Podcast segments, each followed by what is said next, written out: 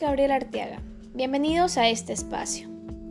En esta ocasión les voy a hablar sobre la opinión pública y los medios de comunicación. La opinión pública podemos decir que la sigue creando los medios de comunicación, sobre todo los medios tradicionales, como es la televisión. Sin embargo, hay que tomar en cuenta que estos compiten duramente con las redes sociales y las páginas web, los cuales están más activos y crean opiniones, creando así una competencia con los medios de comunicación tradicionales, como lo mencioné anteriormente.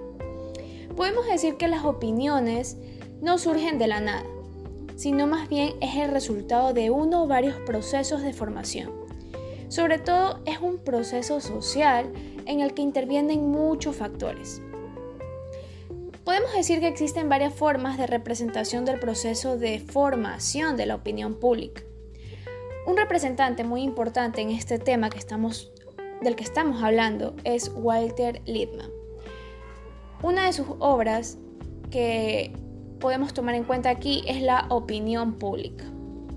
Su principal elemento, el cual nos interesa de Littman, es su idea de que el gobierno basado en la opinión pública es imposible, ya que posee una ficción vacía, básica.